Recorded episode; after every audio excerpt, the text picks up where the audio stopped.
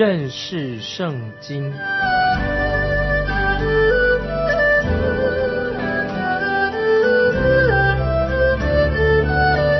认识上帝的话，把上帝的话带到全世界。本节目是由认识圣经机构和环球广播电台联合制作，欢迎收听。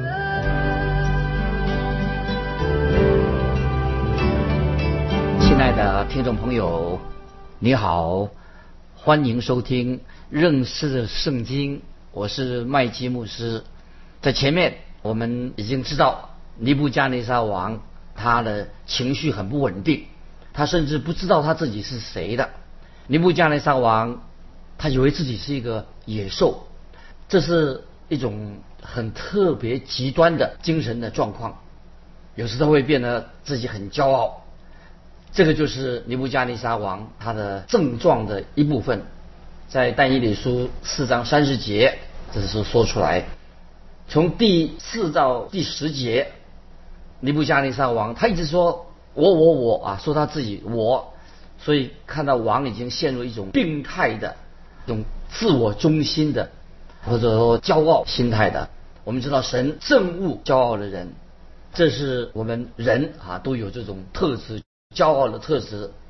之前啊，罗马皇帝奥古斯都，他也很骄傲。当他进攻攻下了耶路撒冷城之后，他是怎么说呢？他说：“我攻城的时候。”攻进这个城的时候，那里还有砖块。当我离开了这个城的时候啊，只留下了野草了。他说话好骄傲，他已经把耶路撒冷城把它毁了。又有另外一个罗马皇帝，他也说了一句很骄傲的话。他说：“我们罗马帝国的开始的时候只是一根小树枝，现在我们罗马帝国已经成为一个大巨石了。”所以，听众朋友。这是人的骄傲，因为人类的家族在骄傲是根深蒂固的一个罪。听众朋友，我们知道我们人其实有什么好骄傲的呢？在耶利米书九章二十三、二十四节讲说，耶和华如此说：智慧人不要因他的智慧夸口，勇士不要因他的勇力夸口，财主不要因他的财物夸口。夸口的却因他有聪明，认识我是耶和华，又知道我喜悦在世上施行慈爱、公平和公义，以此夸口。这是耶和华说的。听众朋友，耶利米书九章二十三、二十四节啊，很重要的经文，配合这个我们读但以理书。我们知道神的救恩在耶稣基督里面，就是要除去我们人的骄傲。听众朋友。当你来到主耶稣基督面前接受他的救恩的时候，你就不能有一个骄傲的心。在哥林多前书二章二节，保罗这样说：“因为我曾定了主意，在你们中间不知道别的，只知道耶稣基督，并他定十字架。”所以，听众朋友，我们这些蒙恩的罪人，其实在神面前没有什么可夸的。哥林多前书四章七节，使你与人不同的是谁呢？你有什么不是领受的呢？若是领受的，为何自夸，仿佛不是领受的呢？那么再引用哥林多后书十章十七节，但夸口的，当指着主夸口。所以听众朋友，神恨恶许多的罪恶的排行榜当中，骄傲就是一个神最厌恶的事情，是一个大罪。神厌恶骄傲的人，在箴言六章十六到十九节就说到，人的骄傲是神所厌恶的。菲利比书二章八节，我们看到什么呢？我们的救主耶稣，他是谦卑的一个榜样，我们要学习的。菲利比书二章八节说，主耶稣既有人的样式，就自己卑微，存心顺服，以至于死，且死在十字架上。然后最后。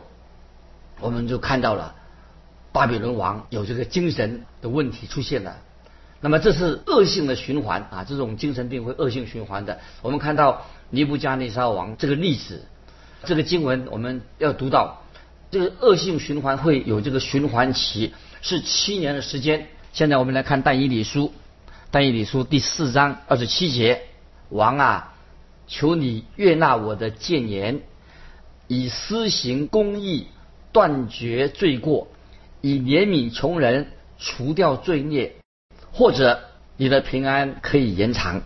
那么这个时候，我们知道尼布加内沙王他内心很烦乱，他心里面失去了平安。虽然他好像是为这个世界已经带来了和平，在当时尼布加内沙已经统治了世界，没有人敢向他的王权挑战。但是尼布加内沙王他是生活在罪恶当中，但以理先知就对尼布加内沙王说，他要悔改，他要离弃他的罪行，他必须要归向独一的真神，要过一个公正、公义、仁义的生活。这是但以理劝告尼布加内撒王，因为这样他才能够避免将来神的审判，拯救的盼望应该还在，他要及时信靠真神，所以尼布加内撒王他一定可以得到他内心的平安跟宁静。所以听众朋友，我认为这是神对尼布加内撒王做一个最后的警告。听众朋友，今天我们也看到很多人在心理上。情绪上，常常有一些人不正常，其实都是跟他的灵性、属灵的问题有关。所以，虽然不是全部都是跟灵性有关，但是我们知道他许多的问题来源在哪里的？情绪上的问题，因为他的生活上已经受到干扰了，情绪上受到干扰了，所以是说明的。他的属灵的状况跟这个属灵是很有密切的关系。我们可以这样说：今天大多数人他的情绪上的困扰跟这个灵性很有关系。如果他们真正愿意信靠耶稣基督，内心一定会得到平安。听众朋友，巴不得啊，我们心里有什么困难、重担、烦乱的时候，我们要信靠耶稣基督，求主给赐给我们平安。那么我们知道尼布加尼撒王。他心里有毛病，他得了这种啊忧郁症，现在这种病。接下来我们看《但以理书》第四章二十八到三十节，这事都临到尼布加尼撒王。过了十二个月，他游行在巴比伦王宫里，他说：“这大巴比伦不是我用大能大力建为京都，要显我威严的荣耀吗？”听众朋友，我们看这巴比伦王尼布加内沙，他没有把先知但以理的话、但以理的警告放在他心里面。那么，当恩典的这一年时间过去了，神的审判就会到来的啊！神的恩典时间过去，审判就到来了。我们知道，我们的神又有忍耐、耐心，很有耐性，但是恶人。却不能明白，我们的神是有恩典、有怜悯、有慈爱，神的忍耐、耐性很够。传道书八章十一节，听众朋友会看传道书八章十一节，我们人啊没有办法明白神的恩慈跟神的宽容忍耐。那么这个时候，尼布加尼撒王他的精神状况已经落在快要崩溃的边缘了。那么王他居然他认为。他是一个伟大的，他的国家是一个伟大的王国，但是神已经早已经告诉他了，帝国这个国家乃是神赐给你这片江山，但是尼布加尼沙王他却很高傲的说，这是我所建造的伟大的巴比伦。我们在看到历史上今天的历史，以前的历史，很多人都想为自己建立一个。王国，这是人的骄傲，因为他们很骄傲，说：“你看，这是我自己建立起来的一个王国。”听众朋友，当我们有机会建议今天的年轻的传道人，我们碰到那些年轻的传道的时候啊，那我自己有机会的时候，我也是这样说，我就会对他们说：“啊，我们这些组内的同工，你要注意，你不要费这样费尽心思，希望把你的教会。”建立成当成你自己的小王国，今天会不会啊？我们自己很想为自己建立一个小王国。我自己，我承认，当我开始传道的时候啊，我有这样的概念。老实的告诉我们听众朋友，那是我那个时候是一个心态最不平衡的一段时间。刚我刚出来传道的时候啊，因为我也想说啊，我要建立一个建立一个我自己的一个小小的王国啊。那段时间我非常不快乐，心里面没有平安。但是有一天啊，我就读到但以理书的这一段经文，受受了感动，我就了解到我自己可能一直以前想要为自己建立一个小王国。但是神说禁止我不能这样做。神说你不能，因为我们服侍神的人，我们传道的人是应当建造基督徒的生命，让他的灵命能够长进，而不是为自己要建立一个伟大的王国。所以听众朋友，我们也不要做一个骄傲的人。所以我自己啊，仍然劝告今天的年轻的传道人，包括我们基督徒，每一啊每一个基督徒。劝告说要去建造我们灵命，建造灵命，让我们灵命能够成长。那么神一定会赐给我们我们应该得到的东西。千万不能够为自己自己的骄傲，要为自己建立一个王国，乃是我们要认真谦卑的建造人的生命，传福音。接下来我们继续看但以理书第四章三十一到三十三节，这话。在王口中尚未说完，有声音从天降下，说：“尼布加尼撒王啊，有话对你说。你的国位离开你了，你必被赶出，离开世人，与野地的兽同居，吃草如牛，且要经过七期。等你知道至高者在人的国中掌权。”要将国赐与谁，就赐与谁。当时这话就应验在尼布加尼撒的身上，他被赶出，离开世人，吃草如牛，身披天露敌丝，头发长长，好像鹰毛，指甲长长，如同鸟爪。听众朋友，好可怕啊！神的神的。刑罚领导他，尼布加尼撒王就离开了自己的皇宫，他住在旷野里面，荒野里面，因为神亲自惩罚他。当他失去了他的理性啊，他已经神经不太正常，失去理性的时候，结果他也失去了他自己的王国。那当时在当当代啊，如果有人精神上不正常的时候啊，他就会被被人家赶到野外去。而且那个时候不是把他送到医院去接受治疗，是把他赶到旷野里面去。在一般的情况之下，那么尼布加内沙王可能永远不可能再恢复他的王位的。但是很奇妙，神应许尼布加内沙王，等他学会了属灵的功课之后，可以恢复他原来的王位。那么在历史上就印证了啊，尼布加内沙王他在他的生命当中。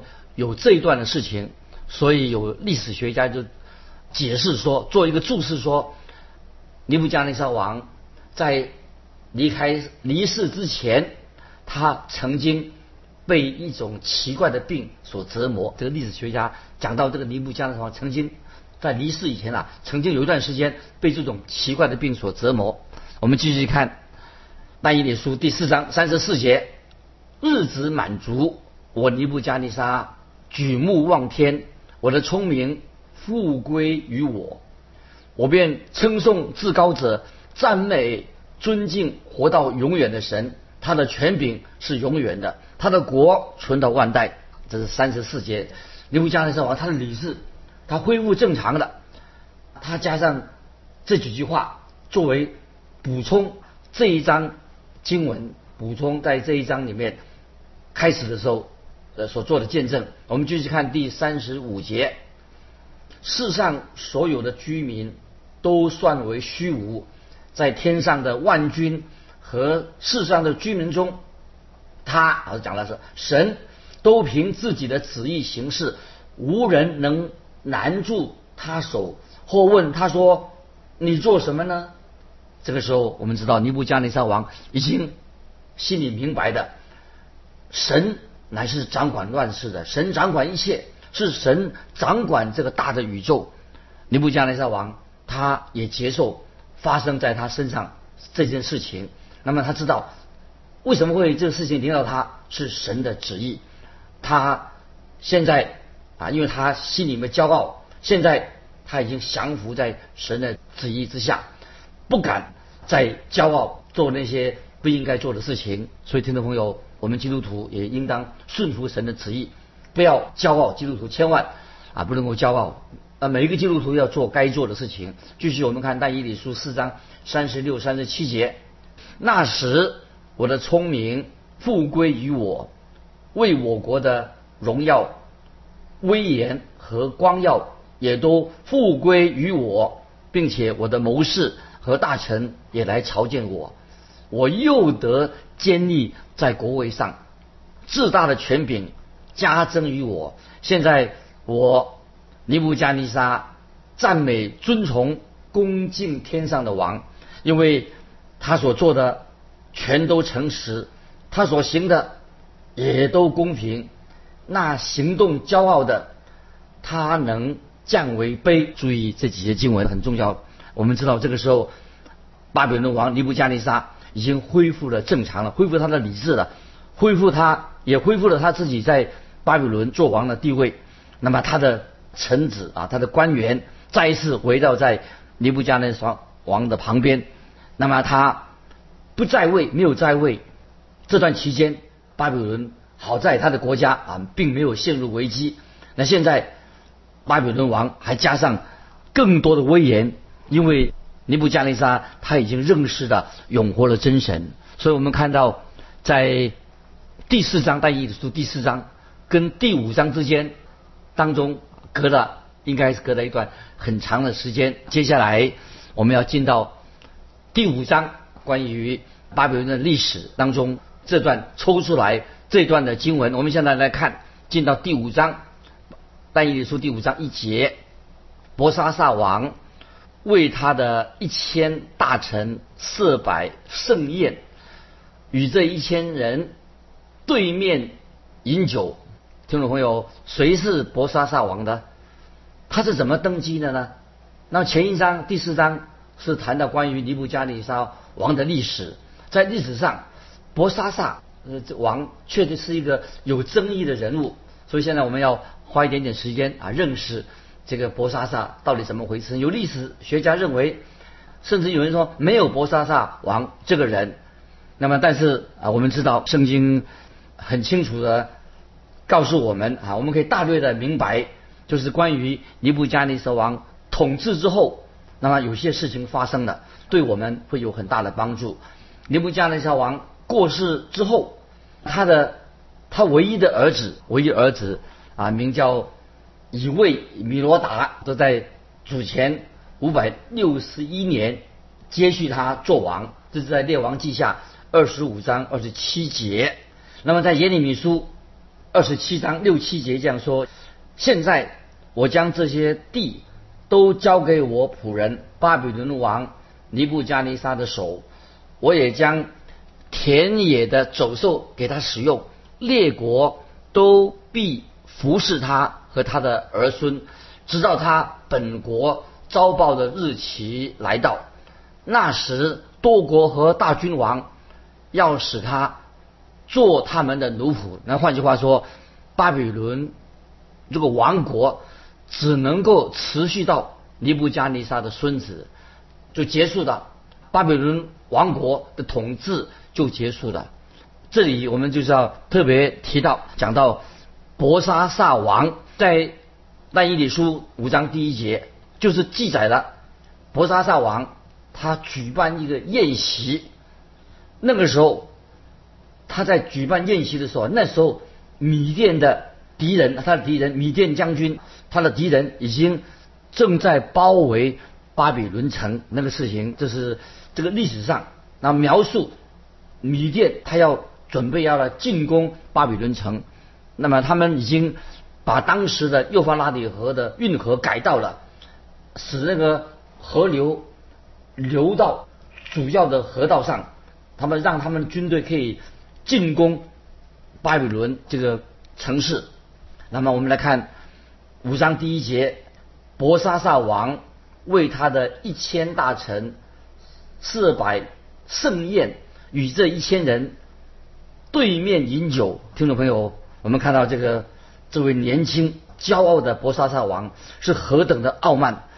外面已经有米甸的军队虎视眈眈要进攻巴比伦城了，他还举办这个这么奢华的一个宴席，可能伯沙撒王认为说啊，这个大城是非常坚固的，攻不下来的，因为这是我祖父尼布加内撒王建造了这个大城，可以抵挡任何的敌人，所以我们就看这时候伯沙撒王他就举办一个盛大的宴席。那么出席的人啊，情绪都很亢奋。那我们看但以理书五章第二、第三节，伯沙撒欢饮之间，吩咐人将他父尼布加尼沙从耶路撒冷殿中所掠的金银器皿拿来，王与大臣、皇后、妃嫔好用这些器皿饮酒。于是他们把耶路撒冷神殿。库房中所掠的金器皿拿来，王和大臣、皇后、嫔妃就用这些器皿饮酒。注意，但以理书五章二三节说到，他们把这些之前在耶路撒冷神库库房中所掳掠的金器皿拿来，这些器皿当然饮酒。所以，听众朋友，伯沙王不但他。